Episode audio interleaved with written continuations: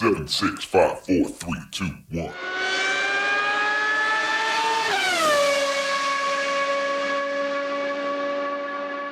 Herzlich willkommen zu Formel 1, dem Podcast mit Christian, einem spanischen Formel 1-Fan. Und mit Frank, einem deutschen Formel 1-Fan. Heute, nach dem großen Preis von Großbritannien. Und das war, glaube ich, ein Rennen, was, äh, ja, an das wir uns noch lange erinnern werden und auf jeden Fall eins der besten Rennen äh, dieser Saison für mich. Wie hast du das gesehen? Es ist genauso wie du. Viel passiert, interessant, mit Pausen.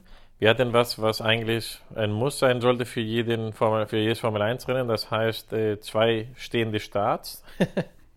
also eigentlich ein, ein super Rennen, fand ich, ja. Ja, ja, ganz genau. Ähm, es ging schon spannend los mit dem Wochenende, weil es geregnet hat zum Qualifying, im Rennen dann nicht mehr. Aber Regen im Qualifying ähm, macht ja immer, bringt die Dinge immer so ein bisschen durcheinander. Und das fand ich deshalb besonders spannend, weil es eben so war, im Qualifying in den drei Sessions war es ein bisschen unterschiedlich und in der ersten Session im Q1 war es halt so, dass die Strecke immer besser wurde und dass die Ergebnisse nach hinten raus immer schneller wurden, die Runden immer schneller wurden. Und normalerweise im Q1 ist es ja so, dass die Top-Teams, wenn sie eine gute Runde hatten, nicht mehr fahren müssen. Und hier war es so, dass jeder bis zum Schluss voll pushen musste, weil einfach die Rundenzeiten so gepurzelt sind. Ja, teilweise eins bis zwei Sekunden schneller pro Versuch. Und klar, da kannst du nicht einfach sagen, ja, ich fahre mal rein, ich habe jetzt zwei, drei Sekunden Vorsprung, weil nach drei Versuchen sind sie schon, bist du wieder ganz hinten. Also, ja, ja. Genau, genau. Zwischendurch habe ich gedacht, es wird eine Sensation, weil auf einmal Guangzhou Joe vorne war und dann war Alonso vorne. Aber dann äh, waren andere Leute eben plötzlich wieder ein, zwei Sekunden schneller. Ja, aber das war auf jeden Fall echt interessant. Ja, also im Qualifying interessant. Ergebnis, wie du gesagt hast, immer wenn es regnet, ist es immer ja, es gibt, es gibt Möglichkeiten für Leute, die nicht immer ganz vorne sind. Es gab auch teilweise, ich glaube, Alonso war der Letzte, der durchgefahren ist im Q3 durch, die, durch das Ziel, was dann immer oder oft bedeutet, vor allem wenn es immer trockener wird, dass, es, ähm, ja, dass er vielleicht dann Chancen hat, sogar auf Pole zu stehen. Hat aber dann nicht funktioniert. Aber das war von, von Alpine, ähm, das ist bestimmt in Deutschland überhaupt nicht aufgefallen, aber wirklich super getaktet. Die waren wirklich die Letzten, ja. sind zwei Sekunden vor Schluss durchs Ziel und dann konnten sie noch die letzte Runde als, wie gesagt, der Letzte dann Versuch machen. Ja. Ja. Und im Q2 war es ein bisschen anders als im Q1 und Q3. Da kam am Ende dann tatsächlich mehr Regen und da konnten sich die Rundenzeiten dann äh, oder da haben sich die Rundenzeiten dann nicht mehr verbessert. Und das war dann der Grund, warum ein Latifi plötzlich auf P10 stand. Ja? Äh, nicht, weil er so wahnsinnig toll äh, gefahren oder gestartet ist, sondern ähm, einfach, weil äh, die anderen nicht mehr nachlegen konnten, weil die, weil die Strecke einfach nicht mehr besser wurde und keiner sich mehr verbessern konnte. Und so stand ein Latifi dann am Ende vom äh, Q2 plötzlich im Q3. Ja, also bei solchen Verhältnissen ist es auch immer, oder Teams machen das ja immer, die tanken das Auto mehr auf als normal und lassen einfach die Autos, die Fahrer fahren und fahren und fahren. Die setzen dann ja. mehr Sprit als für ein, zwei Runden und dann, weil man weiß nie, wie du sagst, manchmal wird es trockener, dann kannst du immer noch vielleicht wechseln oder wie auch immer, aber manchmal ist es halt die erste oder zweite Runde oder der zweite Versuch ist der beste, die beste Chance. Und wenn du dann gerade drin bist, weil du wechselst oder wie auch immer, deswegen lassen die so oft bei Regen die Autos fahren und fahren und fahren einfach. Ja. Ja, und am Ende dieses nassen Qualifyings gab es einen strahlenden Pole Setter und das war Carlos Sainz der mit seinen Runden gar nicht so happy war und es gar nicht so recht glauben konnte, der es aber geschafft hatte und plötzlich auf der Pole Position stand, vor Verstappen und Leclerc nur auf der 3. Ja, das hat, glaube ich, kleiner erwartet, er auch nicht, hat man ja gesehen. Und ähm, ich muss ehrlich sein, ich dachte, das wird sowieso nichts am Sonntag. Also ja, ich, ich war einer, der bei, bei manchen Situationen kommt er halt ähm, gut durch und ähm, ist finde ich immer noch einer, der als guter zweiter Fahrer eingesetzt werden kann. Aber ist halt so ja. einer, der, ja, der macht eine Pole und dann wird es nichts draus, ja. Aber ja, dann hat sich das ja, wie wir alle wissen, dann doch etwas geändert. Ja, naja, so ganz ist sein Pessimismus ja nicht unbegründet gewesen, denn wenn man auf den Start guckt, Verstappen ist auf Soft gestartet. Ähm, fast alle sind auf Medium gestartet, äh, ganz wenige auf Hard, aber eigentlich die ganze Spitze auf Medium, bis auf Verstappen, wie gesagt, auf Soft. Und er hat den ersten Start mal gleich gewonnen und hat sich vor Carlos Sainz gesetzt. Und ich denke, da hast du wahrscheinlich kurz gedacht, okay, der Pessimismus war begründet. Ähm, jetzt ist plötzlich das vermeintlich schnellste Auto mit Verstappen an der Spitze und damit wird es wieder ein schwieriger Sonntag für die Ferrari. Ich muss sagen, das ist mir zweimal passiert. Ähm, das erste Mal, wie du gerade sagst, das zweite Mal gehen wir später ein, aber wo er dann auch den Fehler gemacht hat und Verstappen auch Mhm. Ja. überholt hat. Genau. Ja. Also er hat zweimal das quasi bestätigt, was ich gedacht habe. Aber ja, beim Start finde ich es vor allem ganz komisch, die Entscheidung von Red Bull mit Verstappen auf den Soft. Im Nachhinein ganz klarer Fehler gewesen, wäre da nichts passiert, weil die Reifen hätte, das hätte nicht funktioniert mit den Soft, ja. Aber äh, ganz komisch, dass er so ein Risiko geht, bei, wenn, wenn Leclerc nicht mal derjenige, der vorne ist, ist weißt du? Also ich verstehe nicht Ja. ganz, was für einen Grund das hatte. Warum meinst du, es hätte nicht funktioniert? Vielleicht hätte es ja funktioniert. Er hätte natürlich ähm, relativ früh stoppen müssen.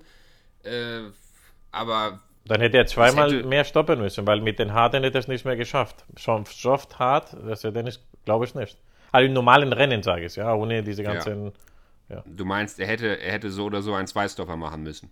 Unbedingt und die anderen ja nicht. Also ohne diese Safety Car Phase, das äh, wusste jeder Reporter im Fernsehen, dass ähm, die beste Strategie ist einmal hart, äh, einmal halten. Das heißt Medium Start und hart zu Ende.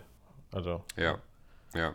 Er hatte natürlich die besten Chancen, den Start zu gewinnen. Und gut, wir wissen nicht, wie es ohne den Unfall gelaufen wäre, aber über eben diesen Unfall müssen wir reden. Man hat in der Fernsehübertragung beim Start nur im Hintergrund des Feldes ein Auto kopfüber über das Kiesbett rutschen sehen. Und äh, dann hat man eben äh, keine Wiederholung sofort gesehen. Die Kameras haben nicht dorthin geschwenkt. Die Kameras sind davon weggeblieben und man hat geahnt, dass das jetzt wirklich ein schwerer Unfall war. Dann kam sofort die rote Flagge, alle Autos in die Startaufstellung und wieder hat man keine Wiederholung gesehen, keine Szenen vom Unfall selber. Es war dann relativ schnell klar, dass Guangzhou Zhou derjenige sein müsste, der dort diesen äh, schweren Unfall hatte, weil die anderen Autos, die ausgefallen oder zurückgeblieben waren, da, da sah man die Fahrer teilweise aussteigen, teilweise rumlaufen. Ähm, von Guangzhou Zhou gab es keine Bilder ähm, und jede Menge Aufregung. Und äh, das sind immer so die Momente als Fan, wo man wirklich ähm, ein bisschen still wird und einfach hofft, dass jetzt bitte nichts ganz Schlimmes passiert ist. Ja, ich verstehe auch manchmal nicht, wie die Regie das entscheidet, weil dass die jetzt das nicht zeigen, kann ich verstehen, ja. Weil ich aber nicht verstehe, warum dann gezeigt wird, wie ein George Russell aus dem Auto springt und wegrennt. Ja, also das ist doch quasi am, am Ende ist ja nichts ganz so Schlimmes passiert, zumindest sieht so aus. Ich meine jetzt für den Fahrer, ja. Aber Dass, dass du das nicht zeigst, ich, ich stelle mir vor, die Familie oder Freunde, wie auch immer, du weißt nicht, was passiert ist. Das muss ein harter Schlag gewesen sein. Und dann siehst du, wie ein Rennfahrer aus dem Auto springt und dahin rennt. Weißt du, quasi, ja, also das ist doch schlimmer, dann zeigt doch gar nichts am besten und fertig. Also, ich weiß nicht. Naja. Ja, kann man so sehen. Ja, ganz, ganz schwierig. Vielleicht, äh, die Regie hat natürlich auch nur wenig Zeit in dem Moment zu entscheiden und vielleicht haben sie auch gesagt, okay, die Fahrer, die aussteigen, die zeigen wir. Damit war ja immerhin klar, dass George Russell okay ist, ne?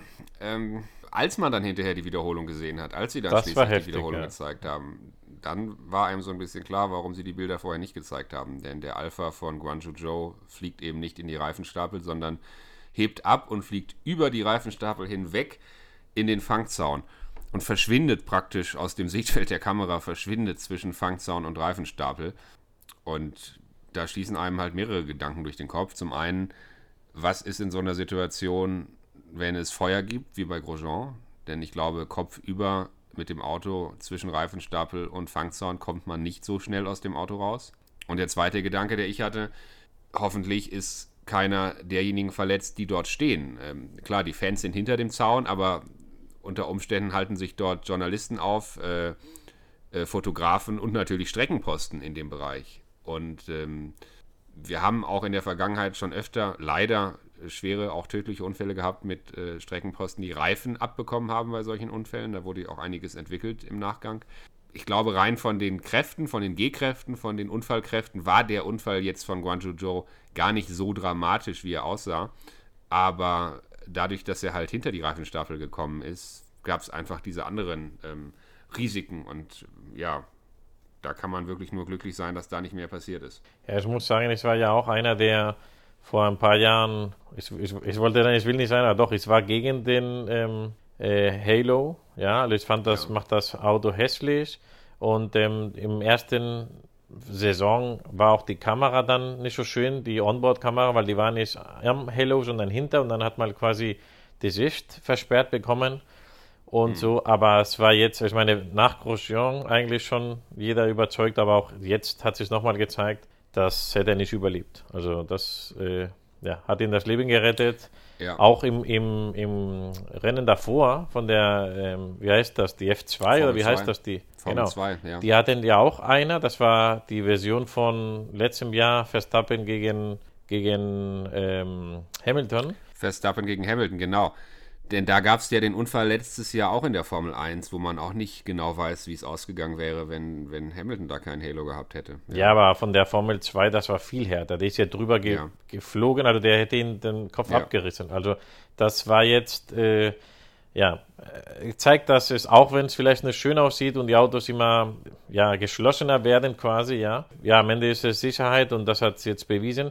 Auch interessant, das haben die in Spanien gesagt, der Ingenieur, der mitspricht im Rennen, dass, also die, die FIA muss ja immer, nach jedem Unfall entwickeln die halt neue Sachen, ja, mit den Reifen, die wegfliegen, dann machen sie dieses Band, was an den Reifen hängt. Wenn das trotzdem wegfliegt, dann machen sie zwei Bänder momentan, ich weiß nicht, wie das technisch heißt, aber die haben jetzt zwei, äh, so Schnuren, wo den, die Reifen festgehalten werden, ja. Und ja. was die jetzt gucken müssen, also für nächstes Jahr hat er schon gesagt, das ist unmöglich, weil die Autos ja schon designt sind, auch für übernächstes Jahr dass die, ähm, der hat auch den Namen genannt, frag mich jetzt nicht so, aber was über den Kopf des Fahrers ist, da wo diese komische T-Antenne ist, ja, über die, über die Ansaug, ähm, also über den Kopf von den Fahrer, ja, das ist ja. aus Carbon gemacht und das äh, wird ein Test gemacht, quasi mit äh, ähm, Druckkraft von oben, ja, also quasi wenn das Auto kippt, dass da so und so viel 1000 Kilo hält, ja, und das ja. wird geprüft und ähm, das hält es auch aus, aber was die nicht prüfen, zurzeit, ist die äh, Seitenkräfte, ja. Und in diesem ja. Fall hat er gesagt, ist das halt passiert, dass der Kopf unter durchgezogen ist und das Ding hat sich langsam, ist es am Ende kaputt gegangen, ja. Also am Ende war wirklich nur noch das Halo da, weil das andere Teil war ja nicht dafür gedacht, dass es rutscht, weißt du? Ja. Also ja. auch das werden die bestimmt in zwei Jahren dann auch verbessern müssen, bestimmt. Also. Ja. Aber wie, wie, du gesagt hast, also ich habe am Anfang macht man sich Sorgen, dann hat man, als man dann zum ersten Mal das Auto gesehen hat, war das ja schon also in, in der Strecke drin quasi, also vor den Reifen. Mhm. Und da habe ich mir gedacht, naja, blöd, ja, aber keine Ahnung. Aber dann, als man wirklich gesehen hat, was das Auto gemacht hat, wie du gesagt hast, das hat dann nochmal einen, einen Sprung gemacht, drüber geschleudert über die Reifen und gegen den Zaun, der bestimmt nicht dafür gedacht ist, die tausende Kilos da abzufangen, ja. Und dahinter war das Publikum. Dazwischen ja. sind Streckenposten, die auch weggelaufen sind. Ja. ja. Also, und dann noch der Fahrer im Auto, logischerweise. Also, das war ja. wieder sehr viel Glück.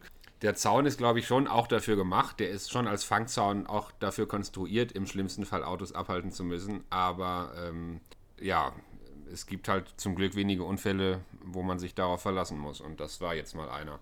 Unterm Strich kann man sagen, ähm, so dramatisch wie der Unfall aussah, die Sicherheitsmechanismen haben funktioniert. Man wird aus dem Unfall lernen und die Sicherheit noch weiter verbessern, das kann man sagen.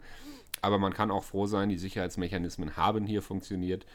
Und ähm, ja, Guangzhou Zhou, man hat ihn ja am Ende noch gesehen, schien dann tatsächlich, ich würde sagen, unverletzt und, und ähm, hat ja noch Interviews oder Interviews nicht, aber man sah ihn am Ende sich unterhalten mit Stefano Dominicali, glaube ich. Also es ging ihm dann auch tatsächlich gut. Und das Ganze hat dann relativ lange gedauert, um mal wieder zum Sportlichen zu kommen. Und erst nach etwas mehr als 45 Minuten, glaube ich, gab es den zweiten Restart. Und ich würde jetzt mal gerne von dir wissen, wie da in der spanischen Übertragung ähm, die Regeln bekannt waren, denn in der deutschen Übertragung gab es doch etwas Verwirrung und keiner wusste so recht, wird jetzt in der alten Startreihenfolge gestartet oder wird in der Reihenfolge bei Rennabbruch neu gestartet? Also in Spanien waren die schon ziemlich äh, ja, sicher, dass es wie beim ersten Start ist, weil die wohl keinen einzigen Sektor durchgefahren sind. Ja? ja. Wenn, die haben gesagt, wenn, die, wenn der Safety Car rausgefahren wäre und die eine komplette Runde, auch wenn es hinter ein Safety Car gewesen wäre, dann hätten die mit der zu diesem Zeitpunkt äh, Startreihe so angefangen, ja. Aber da das nicht passiert ist, dann keine komplette Runde gemacht und sogar keinen Sektor oder wie auch immer, haben die gesagt, waren die ziemlich sicher, dass die wieder, ja, einfach nochmal neu starten, ja. Aber das hat auch die FIA erstmal gucken müssen, weil der, der Sainz hat ja gefragt, glaube ich, das war er über Funk, ähm, und seine Frage war eher so, ja, jetzt ähm, starten wir auf zwei, oder? Also er dachte schon, dass er auf zwei startet. Also. nicht mal die Teams hatten nicht so 100% äh, klar, wie das ist. Wie es so immer ist bei der Formel 1. Ähm, ja, komisch, dass man so Sachen nicht weiß direkt, ja. Bevor wir zum Start kommen, ich fand auch interessant, äh, was mit Russell passiert ist. In spanischem ja. Fernsehen, ich weiß nicht, ob es in deutschem Fernsehen auch ein Thema war, äh, man hat ja gesehen, wie Russell da viel verhandelt hat. Er wollte wieder starten, die sollte ihn anschieben. Teilweise sah es auch so aus, vielleicht machen die das sogar, keine Ahnung. Und in spanischem Fernsehen hat mal gesagt, dass er, es war ein Fehler von ihm, eventuell, dieses Rausspringen vom Auto und zum, zum verunfallten Auto zu gehen, weil er hätte vielleicht, auch wenn das Auto beschädigt ist, meinte, sind ja mit drei Reifen ja bis zum, bis zum, äh, bis zur Boxengasse gefahren, ja. Ganz langsam, ist ja auch egal, da war ja rote Flagge. Ähm, wenn er nicht rausgesprungen wäre vom Auto und einfach zur Boxengasse gefahren wäre, dann wäre vielleicht hätte er nochmal starten können. Aber da er ja rausgesprungen ist vom Auto und das Auto ausgemacht hat, äh, darf man das gar nicht mehr. Richtig, genau das ist das Problem. Du musst, wenn du aus eigener Kraft zurückkommst, Du musst aus eigener Kraft zurückkommen und dann darfst du am Restart teilnehmen. Wenn du nicht aus eigener Kraft zurückkommst, bist du ausgeschieden. Und ähm, ja, in dem Moment, wo Russell das Auto verlassen hat und die Streckenpfosten es abgeräumt haben, war es vorbei. Ist natürlich bitter, weil man sagen muss, ähm, dass es ein absolut menschliches, ja. gutes, tolles Verhalten von ihm ist, bei so einem Unfall auszusteigen und hinzurennen. Und jetzt sprechen wir wieder über den Unfall, aber man weiß ja nicht, in dem Moment, was alles passiert ist. Und es hätte ja durchaus sein können, dass George Russell tatsächlich als Ersthelfer am Unfallort auch helfen kann und was ausrichten ja. kann. Ja. Und deshalb ist es absolut super von ihm dort auszusteigen und, und hinzu, hinzueilen. Und dass er dadurch dann benachteiligt wird sozusagen und nicht mehr starten kann, ist blöd. Andererseits, so sind die Regeln, so ist die Formel 1, Pech gehabt das endet halt seine Serie bis jetzt immer auf ähm, P3, 4 oder 5 ins Ziel gekommen. Die Serie endet jetzt, der erste Ausfall von George Russell. Okay, ist eben so. Aber lass uns, lass uns mal zum Start kommen. Also wir haben halt gerade gesprochen, es fängt wieder genauso an, mit weniger Autos hinten, aber, aber es fängt wieder so an. Ähm, Unterschied war jetzt, Verstappen, ich weiß nicht, ob, weil Red Bull erkannt hat, dass es ein Fehler ist, mit Soft zu starten, oder weil, und das ist eine Sache, die ich persönlich denke, Verstappen schon so arrogant war, obwohl ich das genauso wäre, ja, gegenüber Sainz, dass er gesagt ja. hat, du, den, den schnapp ich mir auch mit, mit äh, dem Medium-Reifen, der ist so schlecht, den, den kann ich überholen auch mit Medium. Und das war mhm. der große Unterschied zum Start eine Stunde davor, aber da hat Sainz das gemacht, was er nie macht und was ich immer von ihm verlange und erwarte, weil er ist zum jetzigen Zeitpunkt, obwohl es immer weniger Unterschied ist, aber er ist der Zweitfahrer von Ferrari und ja. der muss eigentlich ganz hart gegen Verstappen fahren. Wenn die ja. crashen, ist Verstappen raus und dann ist Leclerc besser dran. Und wenn nicht, ja. wie es jetzt passiert ist, muss am Ende Verstappen zurückziehen. Und das hat er gemacht. Ja, genau das ist es. Ähm, ich, ich habe das genauso gesehen wie du. Sainz war beim zweiten Start für mich viel besser und vor allem überraschend aggressiv. Überraschend aggressiv gegen Verstappen. Und ähm, hatte ja auch erst Erfolg und, und konnte vorne bleiben. Genau. Bis er wieder das gemacht hat, wo ich mir gedacht habe, also Alter. Ja. Es du war ja klar. An, du sprichst an seinen Fehler in Runde 10 und lass uns vorher noch kurz über Perez sprechen. Das war in Runde 5 ist Perez plötzlich in die Box gekommen, weil er einen Schaden hatte. Und ähm, da hatte ich dann gedacht, okay, der erste Red Bull ist schon mal aus dem Rennen. Ja? Also zu dem Zeitpunkt ist, ist Perez ja noch äh, vorne an der Spitze gefahren, in Runde 5 an die Box, viel zu früh für einen regulären Boxenstopp mit einem Schaden an die Box gekommen. Und da dachte ich, ich sage das jetzt, weil es hinterher noch interessant wird, da dachte ich, okay, das Rennen für Perez ist gelaufen. Und dann war eben an der Spitze Sainz, Verstappen, Leclerc und auf 4 schon Hamilton. Und Verstappen hat richtig Druck gemacht. Man hat gesehen, der, der Red Bull scheint wieder das eigentlich schnellere Auto auf der Strecke zu sein. Und dann passiert eben das, was du ansprichst, in Runde 10. Sainz macht den Fehler, Sainz verliert das Auto, kommt kurz neben die Strecke und Verstappen geht vorbei in Führung. Und ich nehme an, das ist der Moment, wo du gedacht hast, der Sonntag ist gelaufen. Genau, also ich bin jetzt kein besonderer Fan von Sainz, aber genau das, was ich gedacht habe. Also egal wie gut du startest, egal wie toll die Sterne für dich stehen, du verkackst das immer, mein Freund. Und äh, ja, ist doch so. Und dann, man hat ja gesehen, wie du sagst, Verstappen hat einen sehr guten äh, Pace, tolles Auto, fährt schnell, macht Druck. Und, und dann ist er anscheinend vorbei, dann guten Abend, ja. Dann habe ich gesagt, naja, vielleicht kann äh, Ferrari irgendwas machen mit zwei Autos hinten, weißt du, so ein bisschen ähm, Undercut, Overcut versuchen, wie auch immer. Aber dann habe ich auch gedacht, mhm. naja, wir reden von Ferrari. also ja. die, die ja, werden bestimmt genau. das auch schlecht machen. Also ja, also ich dachte genau. da, im Zwischenzeitpunkt dachte ich, okay, Verstappen 1, dann wird äh, Le äh, ähm, Leclerc und Sainz tauschen müssen die Plätze, damit der Leclerc ein paar Punkte mehr macht und das war dann das Rennen. Zu diesem Zeitpunkt dachte ich, das war's, ja. Ja, genau. Und eine Runde später hat Verstappen dann gleichzeitig Glück und Pech gehabt. Pech deshalb, weil er einen vermeintlichen Reifenschaden hatte. Plötzlich wurde er langsamer. Im ersten Moment dachte ich, was ist das denn? Greift Sainz jetzt wieder an? Hat Sainz das jetzt geschafft, ihn zu attackieren? Aber dann sah man, Verstappen ist etwas langsamer geworden. Beide Ferrari sind vorbeigegangen. Verstappen nur noch an P3. Er funkt, er vermutet, er hat einen Reifenschaden und dann geht er an die Box. Warum Glück gehabt? Weil er an dieser Stelle genau vor der Boxeneinfahrt war und super schnell in die Box abbiegen konnte. Und die Runde in Silverstone ist lang. Wenn dieser Reifenschaden im Moment an der falschen Stelle gewesen wäre, hätte er noch deutlich mehr Zeit verloren. Ähm, dann geht er eben in die Box. Ferrari übernimmt wieder die Doppelführung. Und anschließend wird aber relativ schnell klar, bei Verstappen ist nicht nur der Reifen kaputt gewesen, sondern sie haben sich am Unterboden irgendwas an Trümmerteilen beschädigt und das Auto performt nicht mehr so gut wie normal. Und ja, damit war das Rennen für, für Verstappen an der Stelle eigentlich gelaufen, was die Spitze angeht. Ich finde interessant, was du gesagt hast mit äh, Glück und Pech, weil ich dachte, du wolltest was anderes sagen, weil im spanischen Fernsehen haben die gesagt, genauso wie du Glück, weil er direkt ähm, reinfahren konnte, als er das Problem hatte. Aber die haben gesagt Pech und hier kommt was, ich weiß nicht, ob das vielleicht nicht so war oder du das anders siehst weil ähm, die gesagt haben, dass gar nicht das Problem der Reifen war. Also der Reifen hatte wohl überhaupt kein Problem, sondern das war der Unterboden. Und die sind einfach ja. umsonst reingefahren. Und dann hat der Reporter gesagt, wenn, deswegen Glück und Unglück, ja, wenn das woanders passiert wäre, hätte das Team Zeit gehabt zu prüfen, ob der Reifen wirklich ein Reifen kaputt ist und dann gesagt, du, nee, fahr weiter, das ist nicht der Reifen, das muss was anderes sein, fahr weiter, ja. Aber da die schon da waren, das war die Entscheidung, komm rein oder fahr weiter und wir riskieren, wie du sagst, eine komplette Runde mit einem Platten. Das geht ja nicht, ja. Und deswegen dachten die, äh, haben die in Spanien gesagt, gut und schlecht. Ich dachte, deswegen Das ist das. interessant, ja. Das ist interessant. Das war mir gar nicht so bewusst, ob es jetzt wirklich ein Reifenschaden war oder ob sie nur dachten, es war einer. Aber dann hast du recht, das ist ein interessanter Punkt. Dann, dann ähm, wäre es vielleicht tatsächlich besser für sie gewesen, sie hätten mehr Zeit gehabt, das zu analysieren, ja. Interessant. Für Ferrari äh, schien die Situation jetzt wieder ein bisschen besser zu laufen. Sainz dadurch wieder auf 1, Leclerc auf 2, Doppelführung Ferrari und ein Lewis Hamilton auf einmal auf P3, der richtig Druck machte. Also Bouncing oder Purposing hin oder her. Der, ähm, der Mercedes in Silverstone hat gut funktioniert und hat die Spitze da richtig unter Druck gesetzt. Hamilton ist teilweise die schnellsten Runden gefahren.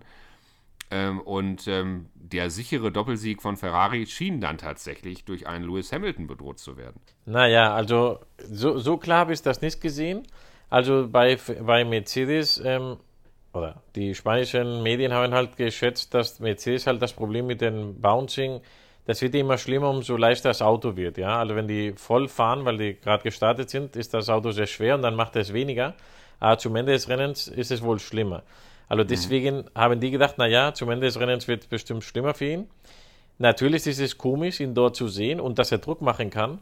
Aber Leclerc hatte, das haben wir vergessen zu erwähnen, ja auch ein Problem. Er hatte auch schon von Anfang an auch einen kleinen, äh, ich glaube mit, mit Perez hatte ja diesen kleinen ja. Berührungsunfall, ja, und dann hat er auch äh, der gesagt, irgendwie fünf Punkte, was weiß ich, weniger Downforce. Und das ist irgendwie halbe, halbe Sekunde langsamer. Genau, die kleine, die kleine Sideplate am Frontflügel war beschädigt bei ihm. Allerdings ist Leclerc damit äh, zeitweise deutlich schneller unterwegs gewesen als sein Teamkollege Sainz. Das muss man auch dazu sagen. Das spricht wieder sehr gut. Ja.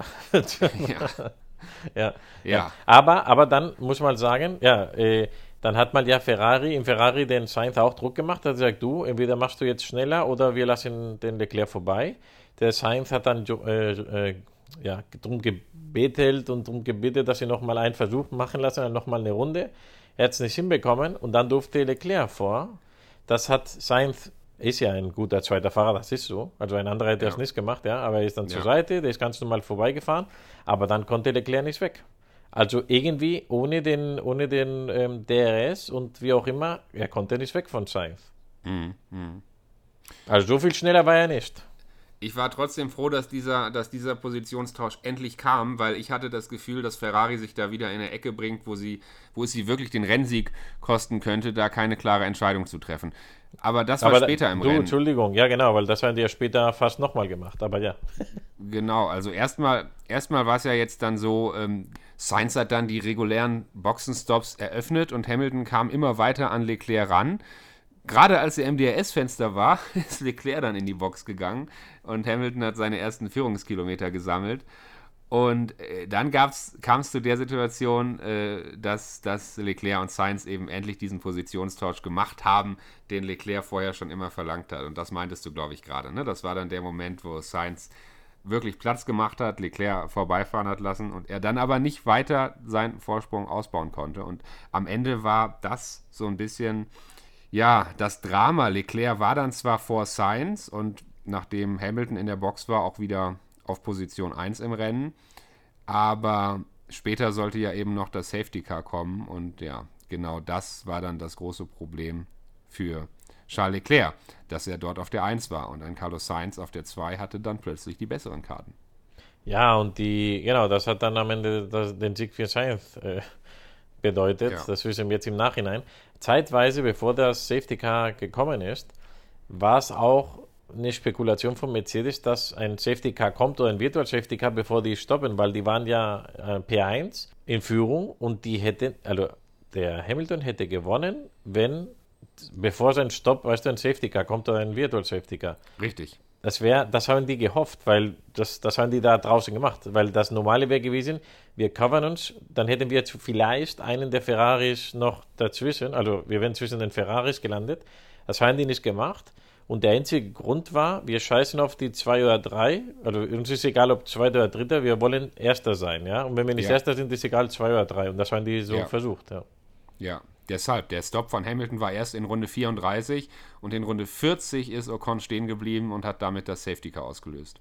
Und ich finde das eigentlich gut, dass, dass Mercedes so ein bisschen aggressiv daran geht und, und auch mal was wagt strategisch. Ähm, finde ich sehr ja, erfrischend.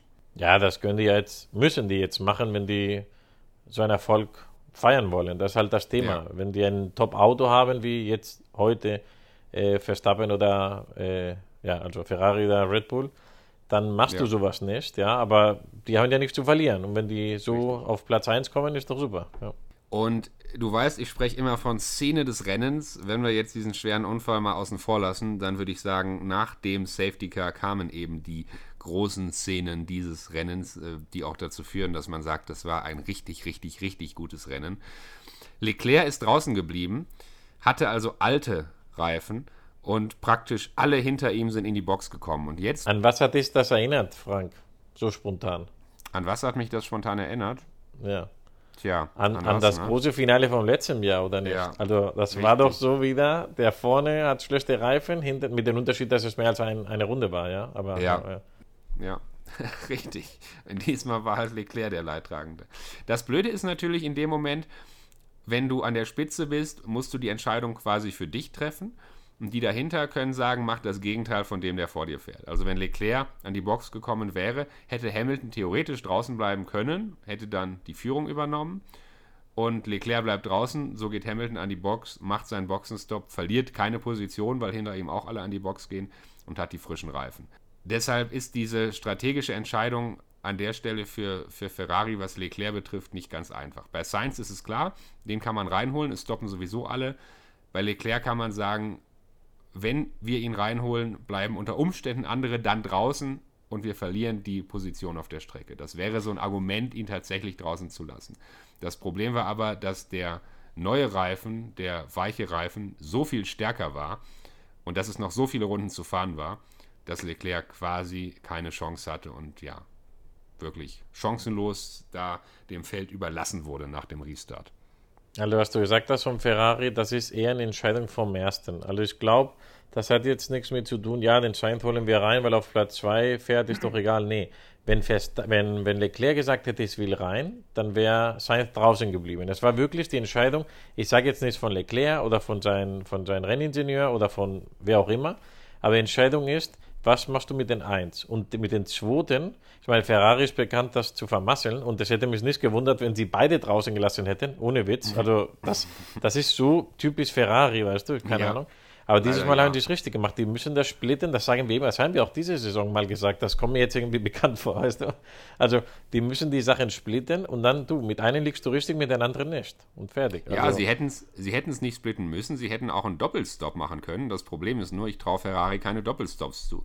Das haben wir schon mal gesagt diese Saison. Im ist Nachhinein, halt- im Nachhinein wäre es auf jeden Fall die richtige Entscheidung gewesen. Das hätte bestimmt bedeutet, bestimmt, Leclerc 1, 2 Hamilton und 3 Sainz, weil den zweiten Stopp alle von Sainz wäre dann viel langsamer gewesen, ist ja klar. Aber im Nachhinein wäre es viel besser gewesen für Ferrari, weil erstmal Leclerc vorne und, und äh, der als Dritter wäre dann ein Leclerc gewesen und nicht, ja, wo auch immer er dann gelandet ist, ja, weißt du? Also, aber das weiß man halt nicht. Während des Rennens weiß man es nicht. Oder es hätte bedeutet, dass Hamilton das Gegenteil gemacht hätte, draußen geblieben wäre und die Führung übernommen hätte. Aber dann wäre eben Hamilton in der Position von Leclerc gewesen und wäre Genau. praktisch auch auf seinen alten Reifen chancenlos gewesen. Und Ferrari hätte wahrscheinlich gewinnen können. Einen Namen muss ich da noch erwähnen an der Stelle, weil ich es vorhin ähm, angesprochen habe, dass er in Runde 5 mit Problemen an die Box gekommen ist. Und das ist Sergio Perez. Es gab nämlich ähm, bei diesem Safety Car zwei Fahrer, die quasi einen komplett freien Boxenstopp bekommen konnten. Und das waren Perez und Vettel. Perez und Vettel hatten zu dem Zeitpunkt im Rennen so viel Platz hinter sich, dass sie ähm, komplett frei stoppen konnten. Und für sie war es noch ein, ein regulärer Stop, den sie eh hätten machen müssen. Und ähm, Perez und Vettel haben da wahnsinnig von profitiert und sind deshalb auch weiter nach vorne gekommen. Das war der Grund, dass Perez am Ende äh, auch tatsächlich auf dem Podium stand. Ja, musst du überlegen, der Perez war teilweise der Letzte im Rennen und hat es am Ende auf Platz 2 geschafft. Richtig. Ist schon krass. Ja. Total. Und, und, ähm, und, auch, und auch unerwartet, wenn ich ehrlich bin. Und auch die Regie und die ganzen äh, Kommentatoren und so, die haben bis, bis zum Ende gar nicht irgendwie über ihn gesprochen. Der war auf einmal da. auf einmal, auf einmal Ja, war er und da Grund und hat dafür- um, ums, um Sieg äh, ge Genau, und gekämpft. der, der, der Grund dafür war eben dieser freie Boxenstopp, den er, den er plötzlich gewonnen hatte, weil er hinter sich, weil es für ihn eben ein regulärer freier Boxenstopp war. Und dann gab es noch die Szene, also es war ja toll, als dann, ach so, nee, bevor wir, das haben wir ja angedeutet vorher, da war, wo Ferrari es wieder vermasselt hat, fast, und hat die zwei kämpfen lassen. Da ging ja, bevor es losging, nach dem Safety Car, äh, kam ja der Funkspruch an Sainz, er sollte zehn Wagenlängen äh, Platz lassen, ja, um den Leclerc zu helfen, ja. Und da hat der Sainz war schon sehr verärgert, also für seine Verhältnisse, weil er ist ja auch so einer, der nicht so emotional ist, zumindest am Funk. Und hat gesagt, stop inventing, ja, also er hatte die Schnauze voll und hat gesagt, du, ich bin unter Druck, ich habe Hamilton hinten und was soll ich jetzt gucken, dass der Leclerc irgendwie zwei Runden Ja. später überholt wird, statt, ja, weißt du, also er hatte ich muss selber... sagen, also ah, diese, diese Szenen nach dem Restart, die waren ja wirklich gigantisch, was das, was das Racing angeht. Ja, ja, aber es hat ja schon vorher wie- angefangen, bevor es Genau. losging mit dem Funk. Ja. Aber wie Sainz sich da verhalten hat, fand ich richtig stark. Weil in dem Moment hat er für mich ähm, gezeigt, dass er eben nicht nur der Zweitfahrer ist, der irgendwie jetzt nur Befehle umsetzt und, und für seinen Teamkollegen fährt, sondern er hat in dem Moment eigentlich ganz klar gegen die Teamanweisung verstoßen und hat gesagt, Leute, ich kann das nicht machen, bitte zwingt mich nicht dazu, das zu machen, es geht nicht, bitte lasst mich mein Rennen fahren. Und er ist dann sein Rennen gefahren. Und ähm, Naja, naja, also als der Safety Car weg ist, da gab es wieder eine Situation, wo ich als Ferrari-Chef, das hätte ich nicht ge- zugelassen. Entweder du, du zwingst den Sainz hinten zu bleiben oder du zwingst den Leclerc auf die Seite zu gehen. Aber du kannst Ja. nicht riskieren und es gab zwei, drei Kurven, wo es fast oder es hätte knallen können. Die hätten, einer hätte ein bisschen ausrutschen können, wie auch immer, und dann wären beide Ferrari raus. Das kann man nicht recht. tolerieren. ich gebe dir recht, aber der Punkt ist, es ist gut gegangen. Und am Ende kann man diese Dinge immer nur anhand des Ergebnisses analysieren. Und es ist gut gegangen. Leclerc war chancenlos. Leclerc konnte am Ende ja nicht aufs Podium fahren ähm, mit seinen alten Reifen. Sainz musste für ihn aus seiner Sicht, er musste so hart da reingehen, wenn er an sein Rennen denkt, er wusste, er muss jetzt vorwegfahren, er muss jetzt Gas geben, er muss jetzt pushen und er kann es sich nicht erlauben, gegen Leclerc zurückzustecken, weil dann freuen sich nur die dritten, vierten, fünften, die hinter ihm fahren. Dann freuen sich nur Perez, Hamilton und ein Alonso, der plötzlich ankommt. Er wusste, er muss jetzt fighten und es war super knapp, es hätte schief gehen können und dann wäre Ferrari jetzt wieder die absolute Gurkentruppe. Ja, stell dir das mal vor, Doppelausfall, weil sie sich da in die Autos fahren. Aber es ist halt gut gegangen. Sie haben es geschafft ohne Berührung. Ja, verstehe mich nicht falsch. Das war jetzt keine Kritik an Sainz. Es war eine ja. Kritik an Leclerc und vor allem an Ferrari. Weil ja. die wussten genauso wie wir alle, dass das, lass es mal eine Runde länger sein, aber er wird überholt werden. Und die haben in der ersten, mit diesem Kampf bestimmt eine halbe Sekunde, eine Sekunde Zeit verloren, weißt du? Auch Leclerc. Leclerc ihn vorbei, Letztlich, versucht dann irgendwie mit DRS, ja. vielleicht in den DRS-Zone hinten dran gesaugt und hätte er vielleicht ja. dann eine Runde oder zwei länger ausgehalten, wer weiß. Also. Letztlich Letztlich kann man aber einfach das Fazit ziehen, dass Sainz und Ferrari auf komplett verschiedenen Strategien unterwegs war. Ferrari hat die Strategie propagiert, Leclerc zu schützen. Sainz sollte Abstand zu Leclerc halten und ihn schützen. Und Sainz hatte die Strategie, voll anzugreifen, vorbeizufahren und um den Sieg zu fahren.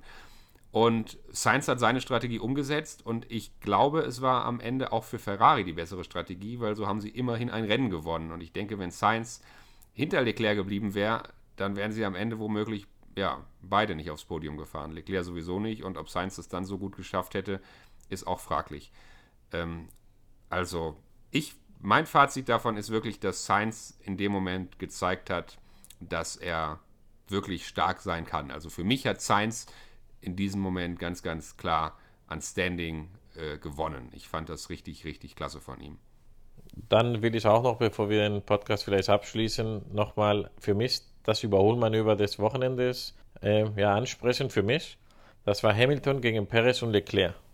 Ja. Das war wieder so einer, du, zwei streiten sich und einer nutzt es aus. Ja. Und also das war schon mal sehr geil, auch das Publikum, wie es reagiert hat, als ein ja, Lokalmatador, würden ja die Deutschen sagen, glaube ich, ähm, das schafft und dann noch mit den Underdog, das klingt schlimm, wenn man sowas sagt, aber ein Underdog Mercedes, ja, gegen Red Bull und Ferrari, aber es ging ja noch weiter dann ging sie wieder zurück und nach vorn zurück und wie sie es da überholt haben. Und das Leclerc mit einem kaputten Auto, weißt du? Also es war auch eine tolle ein, zwei Runden, wo sie es da gekämpft haben, war sehr, sehr spannend, fand ich. Das war super spannend. Also diese, diese drei Kämpfe, vier Kämpfe, plötzlich taucht Alonso noch auf, ähm, Hamilton vorne, dann schlägt er wieder zurück.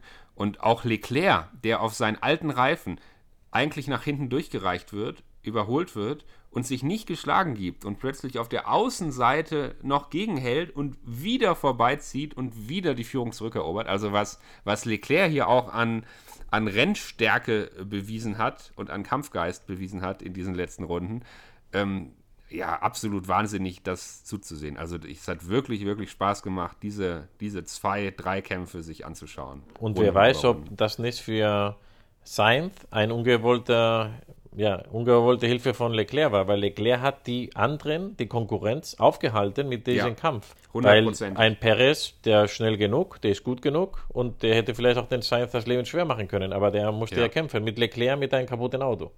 Und schlechte Reifen. Also. Hundertprozentig. Und weißt du, wer auch kämpfen musste? Und den Namen erwähnen wir jetzt zum ersten Mal. Mick Schumacher, der nämlich plötzlich gegen Verstappen gekämpft hat. Mick Schumacher hat es geschafft Klar, einige Autos sind ausgefallen, aber Mick Schumacher war auf P8 und hatte plötzlich in den letzten Runden Verstappen vor sich mit dem eben beschädigten Auto. Und wie er da gegen Verstappen gefeitet hat und nicht zurückgesteckt hat, ähm, was ja auch in der Fernsehübertragung gezeigt wurde, ähm, das hat auch ein ums andere Mal ja, kurz die Herzen äh, stillstehen lassen, ob das wirklich gut geht oder ob wir da jetzt nicht noch die große Katastrophe und noch am Ende einen Crash von Mick Schumacher auf P8 sehen. Aber zum Glück, auch wenn er nicht an Verstappen vorbeigekommen ist, zum Glück gab es keine Berührung, keinen Crash und Mick Schumacher konnte auf P8 seine ersten Punkte einfahren. Und teilweise, teilweise finde ich, hat Verstappen auch Sachen gemacht, die nicht so ganz korrekt waren. Also in diesem kurzen Kampf, den mal gezeigt hat im Fernsehen, man hat schon ein paar Manöver gesehen von Verstappen, wo ich sagte, naja, also andersrum weiß ich nicht, ob das so einfach so gelassen ja. worden wäre. Also ja. der war nicht so ganz fair gegenüber Schumacher. Aber ja, zum ersten Mal können wir das sagen. wir haben ja schon oft gesagt, dass wenn er sich nicht ähm, bald ändert, dass es vorbei ist. Wer weiß, ob das nicht sowieso schon zu spät ist, ja. Faires halber, jetzt will ich mal der Böse sein, mussten da auch sechs Autos ausfallen, ja. Also es war jetzt Ja. nicht so, dass normales Rennen, ja, und Safety Car und so, also dass, dass Ja, er es klar. jetzt nicht geschafft hat. Aber was ist, was doch positiv ist, ja, ist, dass er vor seinen Teamkollegen äh, gelandet ist, ja, weil das ist am Richtig. Ende, wo man sich messen muss. Richtig. Der hat zwar auch Punkte geholt auf P10, damit ein super Wochenende für Haas, aber ich glaube, Mick Schumacher kann wirklich zufrieden sein. Und wir als Fans können zufrieden sein, dass bei all diesen harten Kämpfen in den letzten Runden, wo ja teilweise auch Autos kurz neben der Strecke waren, dass dort keine Strafen ausgesprochen wurden. Weil stell dir mal vor, die Rennleitung hätte nach dem Rennen angefangen, einem Perez oder einem Verstappen oder wem auch immer noch irgendwelche Zeitstrafen aufzudrücken, weil sie die Strecke verlassen hätten oder so. Das hätte ja für völliges Chaos gesorgt, was die was das Klassement angeht. Und ich bin froh, dass man dort das Racing zugelassen hat. Und äh, auch wenn vielleicht mal die Manöver hart waren und Autos kurz neben die Strecke gedrückt wurden, dort wo Platz war, und es ist ja manchmal Platz in Silverstone, ähm, dass man dort das Racing zugelassen hat, ohne Strafen. Das finde ich, Ich finde es auch sehr, gut. sehr Ich finde, das verfälscht das Ergebnis. Und wenn, das, da bin ich immer der Meinung, wenn du eine Strafe machst, dann lass sie bitte sofort und im Rennen und nicht irgendwie zwei Stunden später in irgendeinem Büro entscheiden. Ja? Alonso ist Fünfter geworden, so viel noch dazu. Norris war Sechster. Und wenn wir schon über die Ergebnisse sprechen, Carlos Sainz, seinen ersten Sieg im 150. Rennen, absolut geiles Wochenende für ihn. Und was es fürs Klassement bedeutet, kann man vielleicht auch noch erwähnen. Er ist jetzt an George Russell dann doch wieder vorbeigezogen und hat den vierten Platz in der Fahrer-WM wieder. Carlos Sainz ähm, nach dem Rennsieg jetzt mit 127 Punkten auf 4, George Russell mit 111 Punkten nach seinem ersten Ausfall auf 5 und logischerweise Verstappen führt die WM weiter an. Vor Perez und Leclerc auf 3. Ne? Also, Und der ähm, Unterschied zwischen Leclerc und Sainz ist auch äh, geschmolzen. Richtig, richtig. Und ähm, ich denke, dass keiner, außer vielleicht die Familie Sainz, äh, daran zweifelt, dass Leclerc der, Leclerc der bessere und erste Fahrer ist vom Ferrari. Aber wer weiß, ob das nicht noch in ein paar Rennen der Unterschied dann so wird, dass mal dann Ferrari entscheiden muss, du, äh, vielleicht ist Ja. unser erster Fahrer doch nicht der, den wir alle denken. Ja? Also mal schauen, wird, wird Ja. spannend. Und obwohl es dieses Wochenende mehrmals nach einem Doppelsieg für Ferrari aussah, Red Bull mit dieser Doppelführung in der WM eben logischerweise auch in der Konstrukteurswertung deutlich vorne mit 328 zu 265 Punkten. Ähm, also die äh, WM dauert zwar noch ein bisschen, wir haben jetzt ungefähr Halbzeit, aber Ferrari muss sich jetzt wirklich mit Updates, mit Verbesserungen am Auto richtig strecken. Äh, und da muss jetzt echt viel passieren, wenn Ferrari den WM-Kampf noch spannend halten möchte. Ansonsten scheint es momentan für Red Bull nicht allzu schlecht auszusehen. Ja, weil das Problem, was Verstappen hatte, war ja nicht vom Auto an sich, sondern das war ja, ja Klar. Pech, ja, die Ergebnisse, hätte jeden wenn man treffen auf die können. Ergebnisse schaut, ne? Und ohne das, ohne das hätte Verstappen wieder gewonnen, ja. Also deswegen, äh, ja. Ferrari muss auf jeden Fall was zaubern, ja. Du, wir haben nur eine Woche Pause. Es geht gleich wieder weiter. Dieses Mal im Heimrennen, also nur weil es so heißt, von Red Bull. Ob Ja. Red Bull da der schnellste ist, weiß man nicht, aber es ist das Heimrennen, ja, Heimrennen seien die auch das von England, weil die dort die Fabrik haben, aber das heißt ja Red Bull Ring. Also in einer Woche Österreich. Ja, Österreich auch immer für ein paar spannende Szenen gut. Ähm, Ob es wieder so ein Kracher wird wie Silverstone, wollen wir mal schauen. Aber wir freuen uns drauf und wir hören uns nächste Woche. So machen wir es. Mach's gut, Frank. Mach's gut, Christian. Ciao. Ciao.